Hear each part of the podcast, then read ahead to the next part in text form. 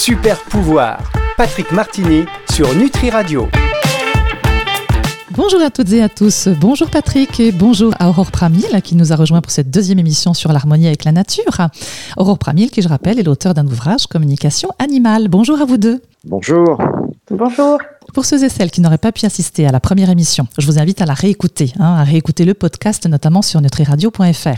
Alors vous n'êtes pas venus seuls non plus, tous les deux, puisque nous avons une troisième invitée aujourd'hui. On a vraiment beaucoup de chance avec vous, Patrick. Hein. Donc nous avons aujourd'hui Sandra Bérénice Michel, photoreporter, autrice, réalisatrice. Bonjour Sandra.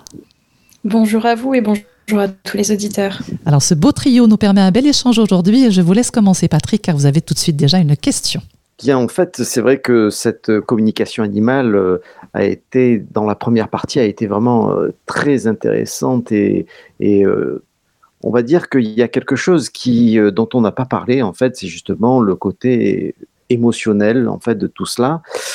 ça, c'est quelque chose qu'on va aborder immédiatement avec Aurore. Et peut-être aussi la deuxième question, ça serait vraiment quels sont vraiment les avantages du moins mettre en évidence l'impact positif sur le comportement et le bien-être des animaux et des gardiens, parce qu'en fait, ça va de pair. Donc, émotion et bien-être.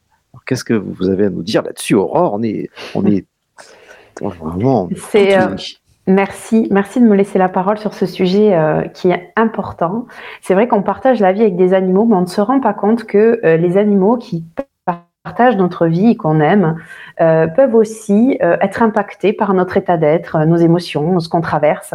Et parfois, en communication animale, même on va dire très souvent, les animaux s'adressent aussi à leurs humains. Donc, ils parlent d'eux, ils vont parler de ce qu'ils ont besoin, eux, en tant qu'animal, mais ils vont aussi s'adresser beaucoup à l'humain et les aider à comprendre qu'est-ce qui se passe pour eux, comme s'ils avaient la possibilité de ressentir profondément quels pouvaient être les troubles au niveau émotionnel, euh, parfois même au niveau énergétique, euh, et mettre des mots dessus. Et cet effet euh, est incroyable parce que du coup, quand on essaye d'aider un animal, on va aussi aider ben, forcément les humains qui vivent avec. Et donc, on va avoir une action qui va être à la fois pour l'animal, mais aussi pour l'humain. C'est-à-dire que, alors, on a la chance ici d'avoir un, un, vétérinaire qui s'appelle Olivier Grandry, qui a écrit un, livre justement sur le sujet, euh, l'animal domestique, euh, miroir de l'homme. C'est vrai que euh, dans quelle mesure ils se rendent malades eux-mêmes? Et on ne peut pas les soigner. Ce que Olivier me disait, c'est que ça ne sert à rien de soigner un animal si on n'a pas soigné son gardien. Oui, effectivement, on a énormément de rechutes, même en communication animale. C'est des choses que, que j'explique aussi à mes élèves. C'est que euh, parfois, on a l'impression que la communication animale n'a pas marché, mais c'est pas forcément que la communication n'a pas marché. C'est que le blocage se situe chez l'humain et que euh, quand on souhaite aider l'animal, si l'humain ne bouge pas de son côté, s'il n'entend pas et s'il ne prend pas la responsabilité aussi de dans cette relation de sa part finalement euh, émotionnelle, eh bien, euh, on n'aura pas d'évolution sur l'animal. Et donc c'est vrai que parfois on est vu un petit peu comme une baguette magique euh, qu'on va agiter et qui va résoudre le problème de l'animal. Il faut le voir comme un ensemble. C'est juste une histoire personnelle. C'est vrai que mon père, avant de mourir, avait un, chien, une chienne en fait. Et mon père était cardiaque, il prenait un médicament et en fait euh, sa chienne avait le même problème. Du, coup, il se partageait le même médicament. Euh, mon père le cassait en quatre. Lui, il prenait les trois, les trois quarts et il donnait un, quart à son chien. Il partageait la même maladie, les mêmes problèmes. C'est le nombre de fois où ça arrive, c'est incroyable.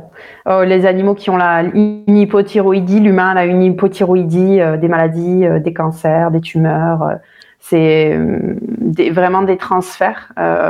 Et bon, ça va loin, hein, bien sûr. Alors c'est vrai que des fois, ça peut mettre un peu de culpabilité. On se dit, ah mince, mon animal est malade, est-ce que c'est à cause de moi? Il faut pas le voir comme ça. Il faut vraiment imaginer que l'animal est là, au contraire, pour agir comme un miroir et nous renvoyer peut-être ce qu'on a besoin de voir et ce, ce qui a besoin d'être entendu. Quand on va pas bien, l'animal ne va pas bien non plus. Hein, c'est vrai. Enfin, dans l'émotion, j'entends, hein, pas forcément médicalement parlant, mais enfin, c'est vrai que ça se ressent. Et quand on n'est pas bien, souvent l'animal vient vers nous aussi. Enfin, là, je parle d'un animal euh, familier, bien sûr, mais, mais, il a une capacité qui va être limitée à mhm. pouvoir euh, venir et, et, absorber justement. Alors, si c'est temporaire parce que bon, on traverse un deuil, on a, on a une émotion forte, on a quelque chose qui, qui est temporaire.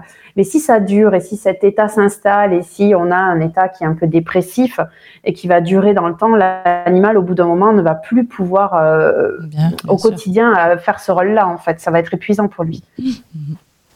Et euh, si, si, je peux me permettre une question, Bien sûr, Sandra. Euh, je m'aperçois euh, de plus en plus qu'avec ces animaux domestiques, il y, a, il y, a, ce partage, il y a ce parallèle au niveau des, des émotions et ce miroir dont vous aviez parlé. Mais, mais avec les animaux sauvages ou, d'élevage, mais pour mon cas, je vais plutôt parler du sauvage, c'est pas vraiment la même situation et, et j'aimerais savoir quel est votre vécu, votre expérience par rapport à ça?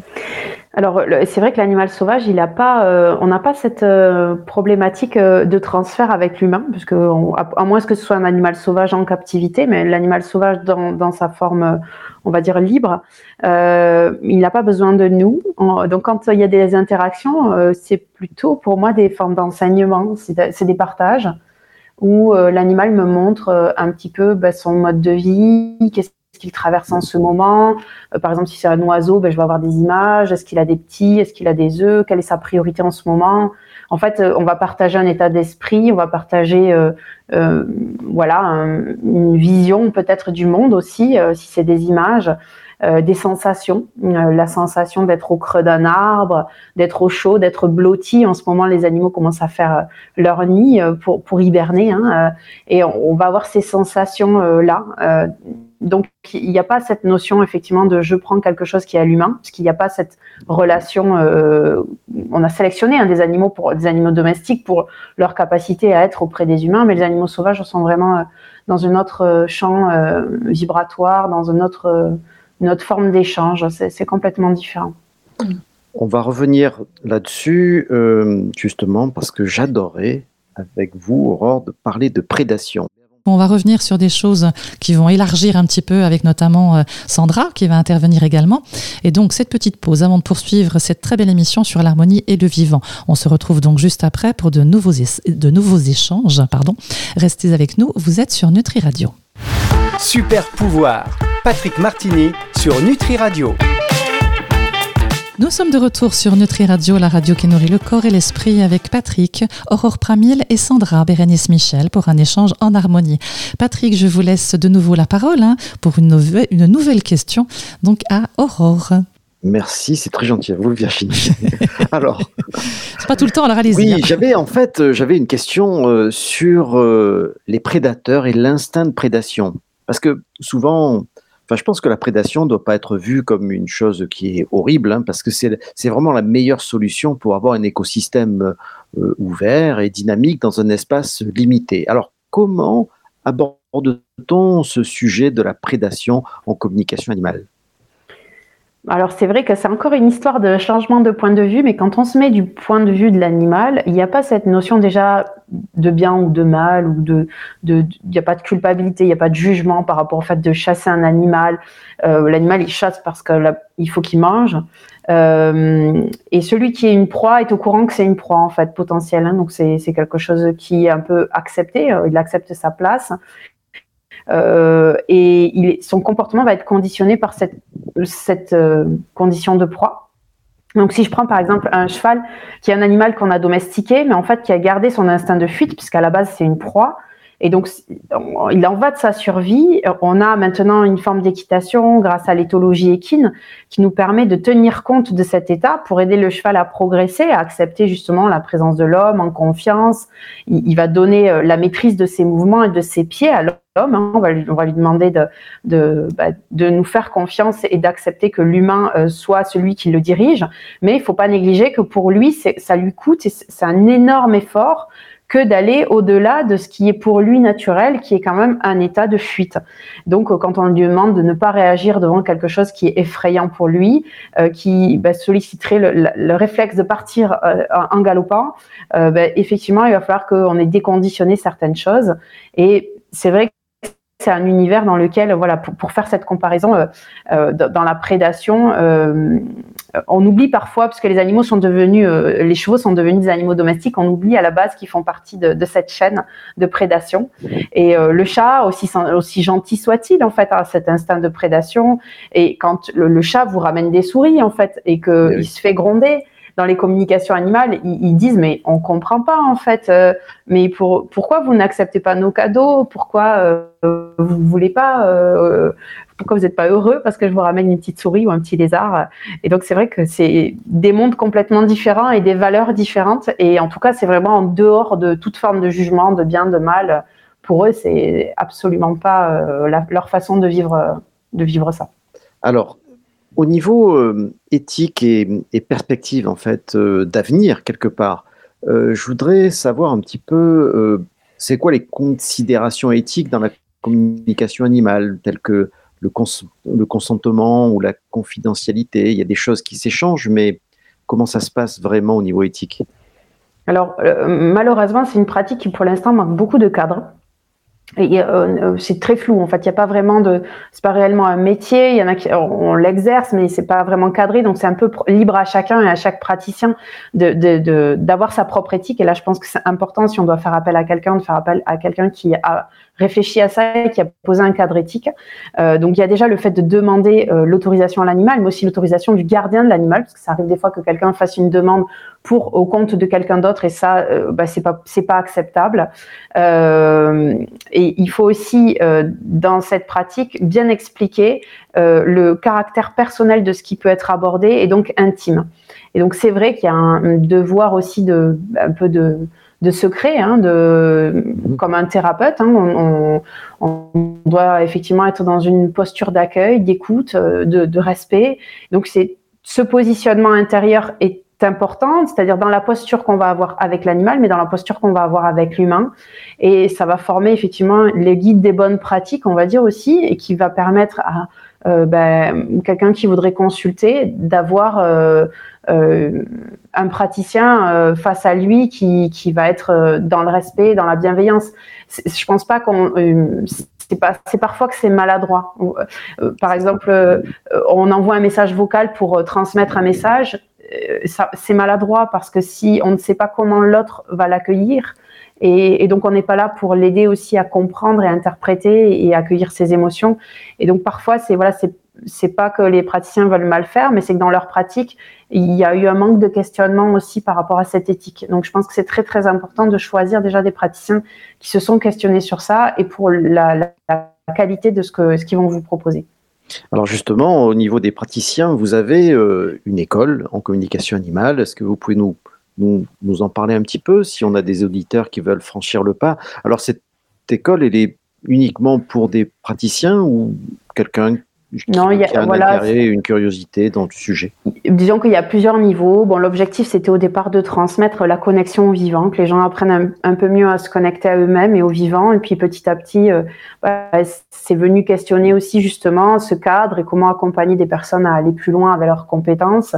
Et donc, euh, dans, ça peut aller jusqu'à très loin dans l'école. On peut vous accompagner jusqu'au projet euh, professionnel où il va y avoir effectivement bah, tout ce questionnement éthique aussi, ce questionnement d'accompagnement au-delà des compétences à acquérir, mais ça peut tout à fait être une expérience pour soi et pour se connecter au vivant, parce qu'avant tout, la communication animale, c'est un outil qui nous aide à nous, euh, à, déjà nous reconnecter à nous-mêmes. Et euh, sans cette connexion à soi, on ne peut pas aller se connecter à l'autre. Eh bien, écoutez, nous allons faire sur ces, euh, sur ces derniers mots une petite pause, enfin la dernière en tout cas, avant de rebondir tel des félins domestiques, hein, j'entends, avec notre invitée Sandra Bérénice Michel, photoreporter et réalisatrice de documentaires animaliers. On se retrouve dans quelques instants. Super pouvoir, Patrick Martini sur Nutri Radio. Si vous nous rejoignez, vous êtes sur Nutri Radio en compagnie de Patrick et de ses deux invités, Aurore Pramil, auteur d'un ouvrage sur la communication animale, et Sandra Bérénice Michel, photoreporter et réalisatrice de documentaires animaliers. Patrick, je vous laisse poursuivre. Bah, bien sûr, parce que c'est vrai que là, on va, on va faire le lien avec euh, une émission qu'on va faire avec Sandra sur la conscience animale. Donc, euh, en fait, ce que je voudrais, Sandra, si vous pourriez un petit peu expliquer, euh, vous présenter déjà, et, euh, et puis expliquer un petit peu la, le parallèle que vous avez avec euh, ce que nous a dit Aurore dans toutes ces deux émissions. Oui, merci Patrick pour, pour cette invitation à l'émission. Alors effectivement, je suis photographe à l'origine et puis je, je, suis partie tout doucement vers la réalisation de, documentaires animaliers et j'aime particulièrement étudier et travailler le, lien homme-nature, donc ça tombe bien. Mais c'est quelque part les animaux qui m'ont guidé à ça. Euh, j'ai beaucoup aimé dans la première émission le, témoignage d'Aurore euh, qui racontait justement sa, première euh, rencontre, sa première connexion avec un aigle royal, puisque c'est vrai que de mon côté, ça s'est aussi passé en, montagne, du moins pour, pour les communications les plus bouleversantes de toute mon existence, je dirais. racontez-nous, Sandra, racontez-nous. Vous n'allez pas nous laisser comme ça. eh bien, eh bien c'est très long et je J'écrirai d'ailleurs un livre là-dessus parce que ça a été, ça a été quand même quelque chose d'assez, euh, d'assez dingue dans, dans, ma vie. Euh, et donc moi, ça s'est déroulé également avec, euh, avec un animal sauvage, avec un loup. Mais, euh, mais pour revenir à ce que disait Aurore tout de même, c'est vrai que fait, c'est ancré en nous depuis, depuis tout petit, hein, depuis la naissance. C'est quelque chose qu'on, c'est un super pouvoir que, que l'on a, euh, mais qui s'enfouit. Et, euh, et ça, j'en ai conscience. Et ce loup m'en a, m'en a fait prendre conscience parce que j'avais déjà eu beaucoup, beaucoup de communication, mais que comme elle, je les avais cachées sous le tapis, quoi. Jusqu'au jour où on peut plus y échapper. et donc en fait, ça commençait par des, intuitions. Euh, ça me semblait pas quelque chose d'irrationnel en fait. Hein. L'intuition, c'était pas quelque chose qui m'effrayait euh, dans cette construction de la réalité que j'avais pu me faire euh, à travers mon, éducation euh, en France. c'était, j'étais simplement chez moi et puis j'avais l'intuition que qu'il y avait un loup quelque part dans la montagne, mais c'était quand même assez précis. J'avais des images. Et puis comme je suis, comment dire assez factuel dans mes recherches, j'aime avoir des preuves. Et puis j'aime avoir des preuves pour pouvoir aussi éventuellement raconter des histoires. Ça, je l'ai compris plus tard. Et donc, euh, j'y allais et j'avais des messages, euh, une voix, on va dire, qui passait dans mon esprit, qui me disait, écoute, il faut que tu installes euh, une, caméra automatique ici. il est là. Et puis, c'est tout un ressenti aussi. C'est très sensoriel, en fait, quand on est dans la nature. on est on est complètement euh, galvanisé euh, et, et, rempli en fait par ces émotions qui, qui, débordent. En fait, c'est un débordement d'émotions quand ça, quand ça arrive et que c'est très fort. Euh, on a les larmes aux yeux, c'est vraiment puissant. Mhm. Nous sommes des animaux quand même, hein. humains certes, mais nous sommes des animaux humains malgré tout. Donc il y a quand même un instinct aussi qui revient. Hein. J'imagine qu'il y a des choses que, qui, auxquelles vous faites appel. Oui, bien, bien probablement. Et certainement que le pistage m'a aussi mis sur cette route. Et, donc, finalement, j'écoutais ces petites voix et à chaque fois, j'avais la preuve. Euh, donc, je me notais tout ça, je gardais les images dans un coin en me disant bon, bah, c'est de l'intuition, c'est de l'intuition, c'est de l'intuition. Euh, jusqu'au jour où finalement ce loup a, communiqué avec moi. Euh, il était très proche à ce moment-là et c'est vrai qu'on retrouve ce terme très souvent dans, le sujet de la communication animale, c'est la télépathie euh, là, effectivement, j'ai compris ce que c'était que la télépathie sans, l'avoir cherché, hein, mais en fait, c'est vraiment euh, une voix euh, que je pourrais lui attribuer puisque j'avais les images, je le voyais, j'avais tout, tout un ensemble qui me recrée une réalité différente. Et il, a échangé avec moi, il m'a dit des, choses qui m'ont qui m'ont laissé par terre, très honnêtement, ce jour-là. Mais, mais peut-être que je pourrais reprendre cette anecdote plus tard. Oui, c'est ça.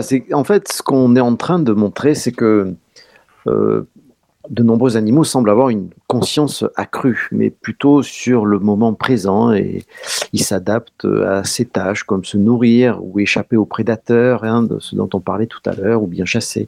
Alors que la conscience humaine, euh, en revanche, il y, a, des fois une réflexion sur le passé, l'avenir, il y a des jugements, il y a des, la planification, il y a de, y a apprendre de nos expériences, etc., etc. Alors que, comme Aurore nous a dit aussi tout à l'heure, c'est vrai que l'animal, il juge pas, il est là dans l'instant présent.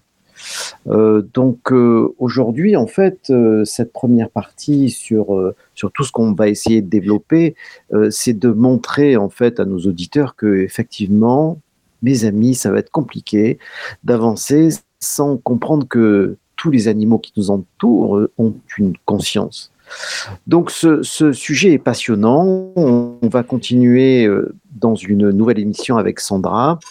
et ce que nous montre la communication animale, c'est que malgré tout ce que nos philosophes ont pu dire, eh bien, les animaux peuvent communiquer, ils ont des émotions et ils sont foncièrement honnêtes et vivent dans le présent. Euh, je vous invite d'ailleurs, si vous avez des problèmes pour comprendre ce qu'est la conscience, nous avons fait une émission là-dessus que je vous invite à réécouter, euh, qui est plus liée à la conscience humaine, mais on pourrait faire un parallèle avec la conscience animale, qui est la capacité à faire des choix. Donc, Aurore nous a partagé aujourd'hui ces expériences et ces techniques qui sont enseignées dans son école, que je vous invite à vraiment à contacter si cela résonne en vous. Hein.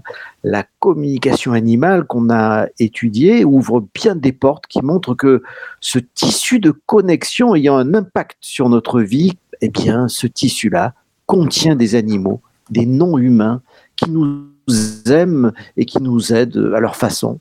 Donc, nous rendre compte de cela et vraiment faire un pas vers l'harmonie avec le vivant. Hein, la nature façonne notre environnement pour que nous puissions y vivre. Et la communication animale montre bien que l'homme ne pourra trouver sa place dans la nature que s'il comprend les animaux autour de lui. Et donc, cette faculté de communiquer avec le monde animal, eh bien, mes amis, un super pouvoir. Merci à vous trois de nous avoir euh, partagé votre expérience d'une harmonie avec le monde animal. Je rappelle à nouveau votre ouvrage Aurore Premier, La communication animale, et qu'il est intéressant de télécharger en e-book. On vous retrouve Patrick et Sandra Bérénice Michel la semaine prochaine pour une nouvelle émission consacrée à la conscience animale. Je rappelle donc Sandra Bérénice Michel, vous êtes autrice, enfin auteur, on peut dire aussi autrice, euh, réalisatrice de documentaires animaliers et photoreporteur. Je vous invite à tout un chacun à aller sur son site, hein, parce que au-delà des films, des extraits de votre histoire, de votre parcours, euh, vous êtes un joli petit brin de fille qui apporte beaucoup de choses sur la communication animale, sur le ressenti animal, et je trouve que c'est intéressant de, de, se plonger donc dans votre histoire. Je rappelle que si vous aussi vous souhaitez apporter votre ressenti, un vécu, un échange, n'hésitez pas donc à nous contacter au 06 66 94 59 02, où vous pouvez également laisser votre témoignage, votre vécu directement sur la page de contact du site nutriradio.fr. Si vous avez le souhait de réécouter cette émission, eh bien vous pouvez sur le site nutriradio.fr et sachez qu'elle sera diffusée dans son intégralité dimanche à 18h sur nutriradio.fr et sur toutes les plateformes de streaming audio. On se dit donc à la semaine prochaine. Au revoir à tous et merci Aurore, merci Sandra pour votre témoignage, c'était fantastique. Merci, à la semaine prochaine. Au revoir. Merci, à, vous. tous. Merci, merci aux auditeurs. Super pouvoir Patrick Martini sur Nutri Radio.